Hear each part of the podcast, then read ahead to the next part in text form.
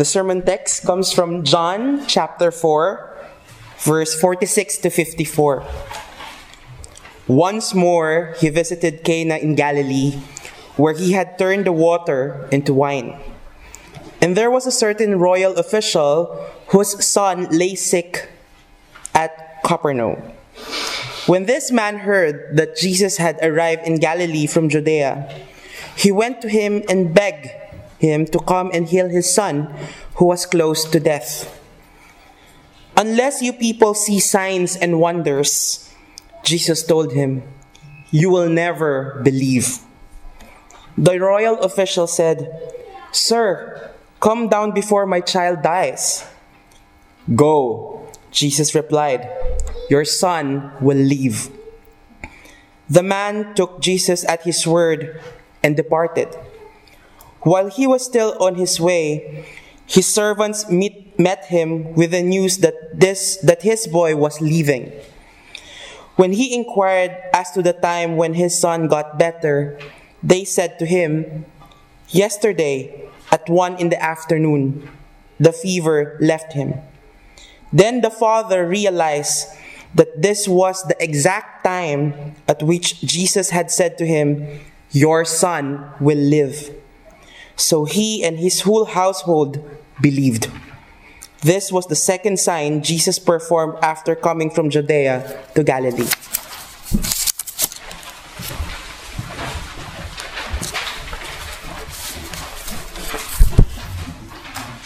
Dear brothers and sisters, the stories we've heard today from the Gospel of Matthew and from John were about people's faith in Jesus believing that he can do what he says, that he can heal the servant of the centurion and the son of the royal official. The center of today's Bible text is faith, so we are going to focus on faith and trust. Also, we will think about the opposite of, uh, of faith distrust, disbelief, and the lack of faith, and how detrimental it could be if we do not trust. As you have heard Nikki's reading from John chapter 4, Jesus says to the royal official, Unless you people see signs and wonders, you will never believe. Here you may want to ask, why didn't Jesus just go with this royal official, heal his son, and let him and his entire family see this miracle so they will believe in him? Why does Jesus demand people to believe him first instead of first doing miracles to fulfill their need? Another example is later when Jesus went to the synagogue of his hometown Nazareth. People started to doubt his legitimacy as a prophet after he proclaimed that his presence is the fulfillment of the prophecy of Isaiah. Here, Jesus also didn't merely uh, take care of their expectation for a sign or a miracle to prove his authority. Jesus didn't just give them a convincing sign from heaven or just heal some people to show his power. Instead, he said to the crowd in the synagogue, Surely you will quote this proverb to me Physician, heal yourself and you will tell me, Do here in your hometown what we've heard that you did in Capernaum. This is probably referring to the healing of the royal official's son in Capernaum, I guess. Truly, I tell you, he continued, no prophet is accepted in his hometown. And then he told the people that they are just like their ancestors who rejected the prophets and denied them to bring them messages and blessings from God. You see what happened to Jesus after he talked to the crowd like this. They became furious when they heard what he said. They got up, drove him out of the town, and took him to the brow of the hill in order to throw him off the cliff. What in the world was Jesus thinking? The reaction of his audience was indeed wrong. But I guess anyone among you would be cleverer than him when facing this situation. Why didn't Jesus just impress his audiences with some really convincing godly miracles like a strong lightning shines upon him, with some thunders uh, um, from the sky, or like he's gloriously floating in the air with some angels singing around him before he gave his lecture and statements, which implied or proclaimed that he's God? Wouldn't that be more effective? Moreover, once Jesus got a huge amount of excited followers, because after preaching to 5,000 people, and perhaps to their family members as well, he fed all of them with only five small loaves of bread and two small fish. But what he did later was very different from what we would think of for attracting and keeping uh, followers. The people were so excited at that time and wanted to uh, force him to be their king. But at this successful moment, he told the crowd something that drove nearly all of them away. He said to the people, which expected him to give them the life giving bread from heaven, he said to them uh, that his flesh is the real food and his blood is the real drink. Whoever eats his flesh and drinks his blood remains in him, and he in them. Many of his followers therefore turned back and no longer followed him, because what he demanded his audiences to listen and to believe was too hard to receive. Well, from the marketing point of view today, Jesus is indeed a very, very bad seller. He was doing a lot of things that annoyed his listeners. They even wanted to stone him, to throw him down the cliff, and eventually to nail him on the cross because of what he told them. And he wasn't taking every opportunity to impress the people by his miraculous deeds. Why? Even his brothers, yes, Jesus has brothers, even they seem to know the way better than he. They suggested him, Leave Galilee and go to Judea, so that your disciples there may see the works you do. No one who wants to become a public figure acts in secret. Since you are doing these things, show yourself to the world. But Jesus didn't adapt their suggestion at all, even though it sounds much easier and more productive. Jesus does not want us to become customers. He is not selling us uh, ideas. His goal is not to become successful according to our viewpoint of earthly standard. He does not see us as customers who he could exploit, could manipulate, from which he could get something he wants. No, he respects us as friends. He wants to have a sincere relationship with us, an interpersonal relationship between teacher and students, between friends, and according to Apostle Paul, the relationship between Christ and us is like the one between husband and wife. Jesus wants to attract us by his own way, by whom he truly is, by the truth he tells us, and by the grace he has shown to us. On the contrary, businessmen of this world use every possible way to make their product more attractive to us. The lovers of this world claim themselves up to court us. But what the businessmen want is our money. What the earthly lovers want is our beauty or something valuable on us. And in order to achieve their goal, these imperfect sellers need to pretend more professional and better than who they really are. They need to decorate and put on makeups, fulfill the customer's tastes, and sometimes even lie to us in order to attract more attention from us.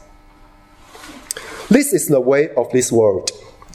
We are damaged in every aspect of our life by all the uncertainties and by all the trustless people around us. People easily change through time and are no longer the same um, as we used to know.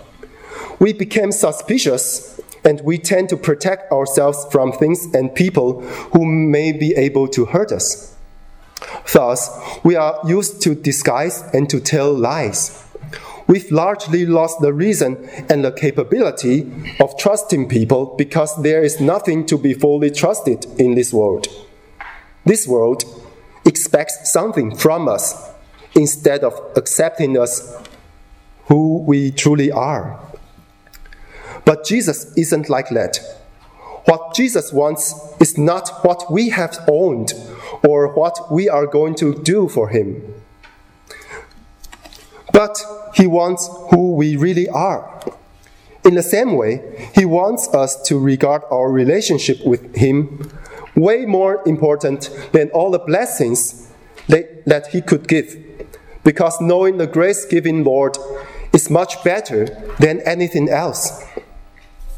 Jesus doesn't trick us by sweet yet meaningless words. He only acts according to God's will and only says what his heavenly Father tells him. He only speaks the truth.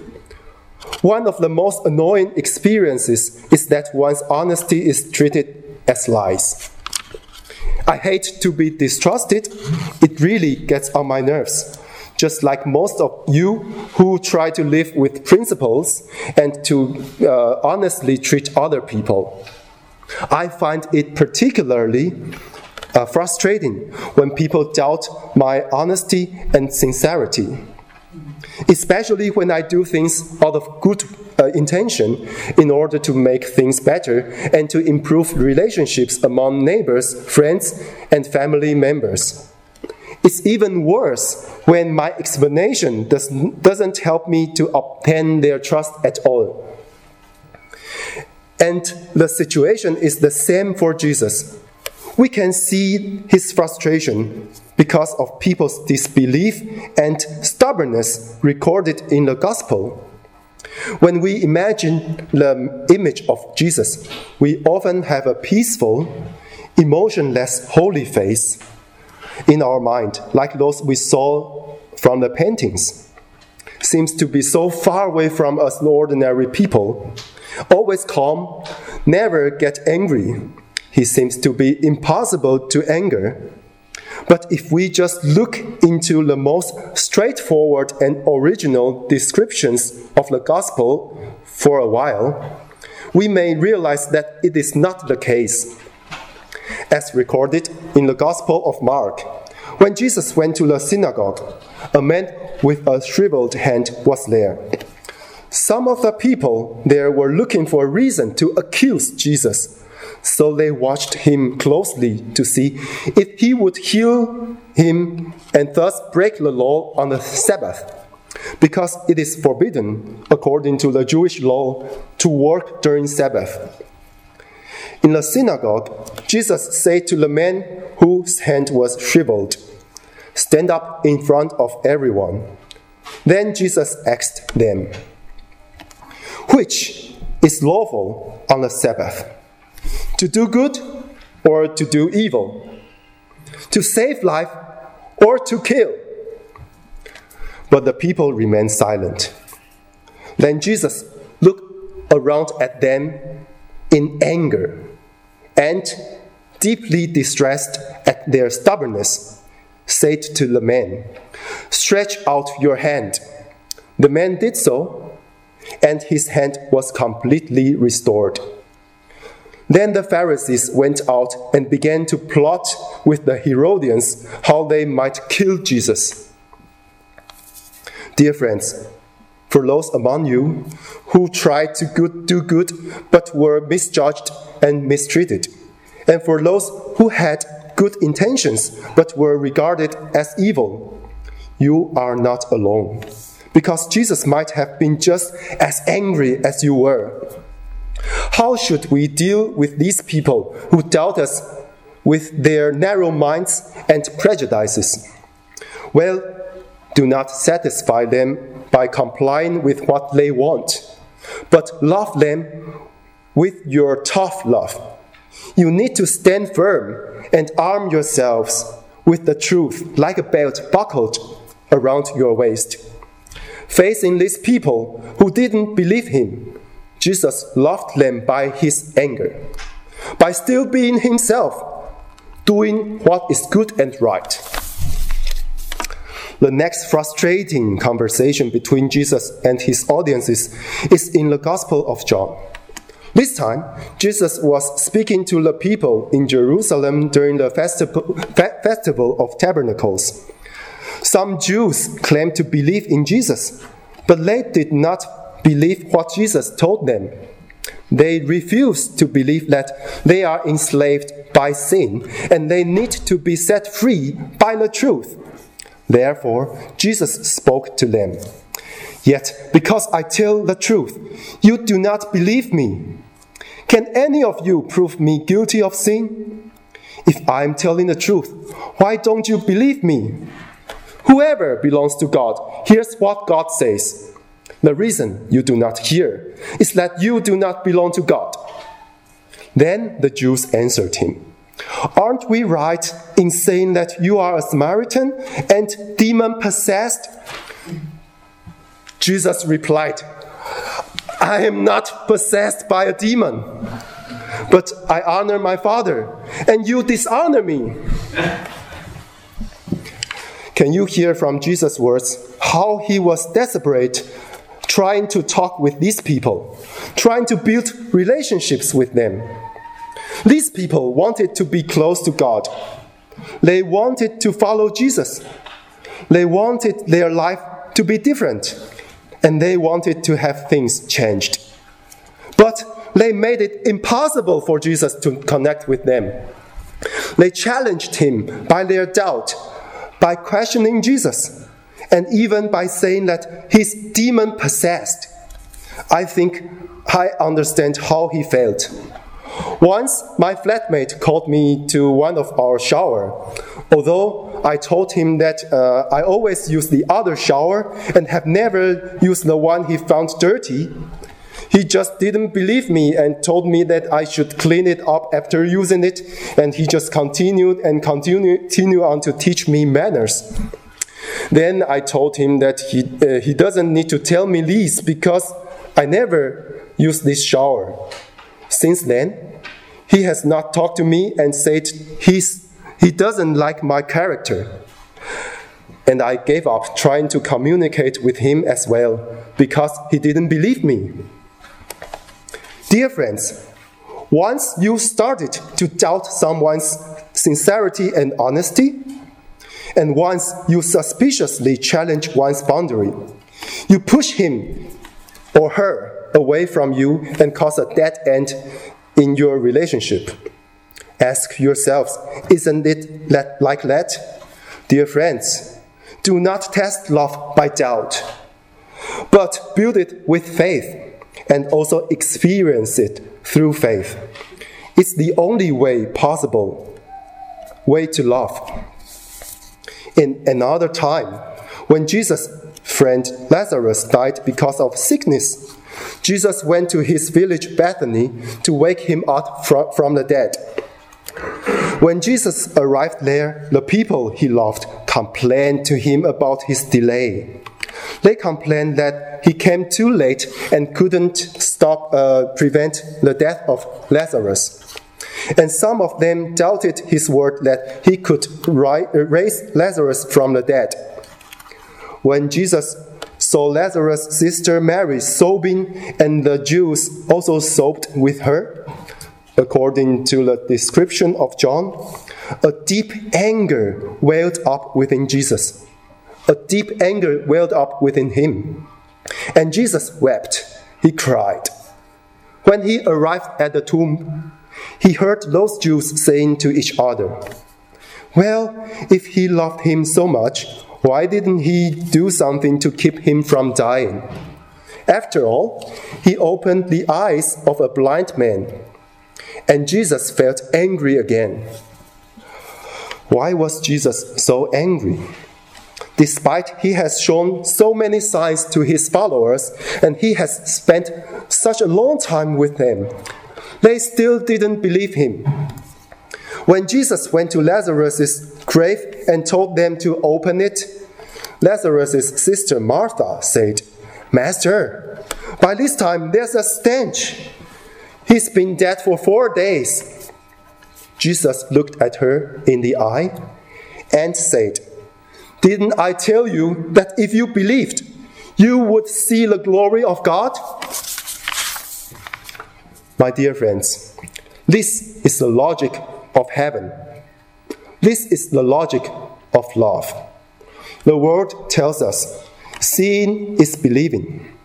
But Jesus tells us if you believed, you would see. Without trust, love cannot happen. And the Bible tells us God is love. We cannot prove the existence of God, and actually, we shouldn't do it, just as we can't prove love and shouldn't prove it. Could anyone of you prove your parents' love? That may be a topic uh, uh, we could discuss after the service at the coffee time. But according to my point of view, uh, one cannot prove love because love is based on trust.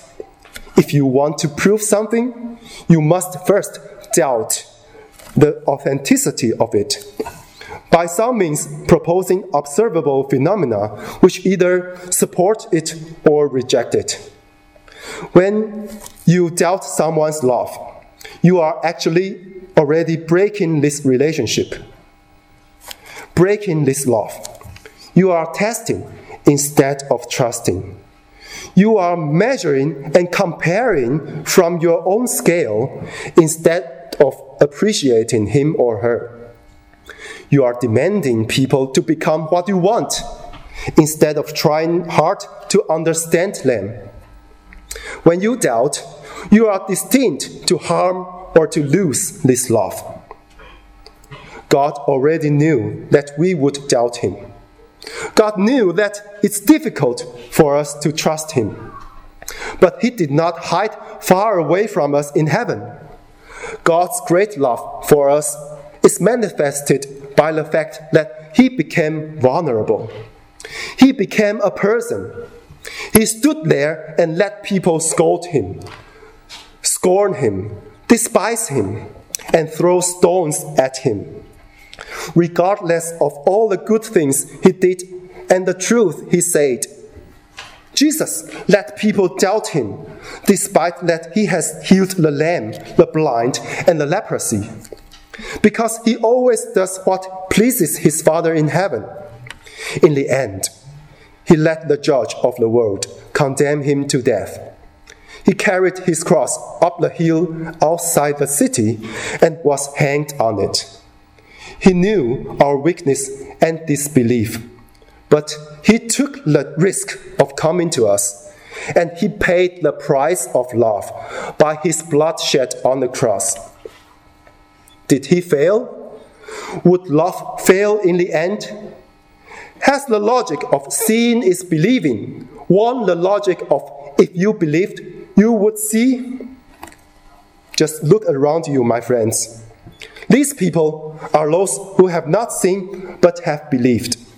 These people are those who decided to live by faith in hope in, rather than to live by evidences. They may not have seen the complete fulfillment of Jesus' words, may not have seen the kingdom of heaven given to those who are poor in spirit, and they may not have seen the comfort of those who mourn may not have seen the meek inheriting the earth. Those who hunger and thirst for righteousness may still be hungry and thirsty. Those who are merciful may not have been shown enough mercy. Those who are pure in heart may not have seen God. Those who are peacemakers may not have been recognized as children of God and those who are persecuted because of righteousness for the sake of the Lord. We haven't met them in heaven.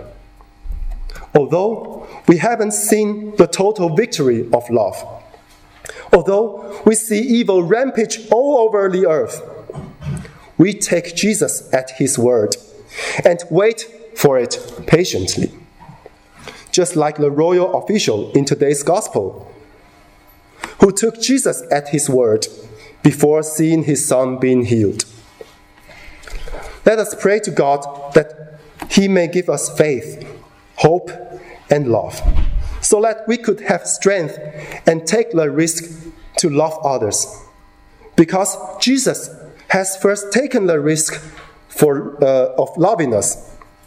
We could dare to love and be willing to pay the price because we know that although Jesus was scorned and despised by the people he loved, he was resurrected from the dead, and his truth and, gra- and grace has been preached all over the world. His love never fails. And this unfailing love is now living in us who believe him. And the peace of God, which transcends all our understanding, will guard our, our hearts and our minds in Jesus Christ. Amen.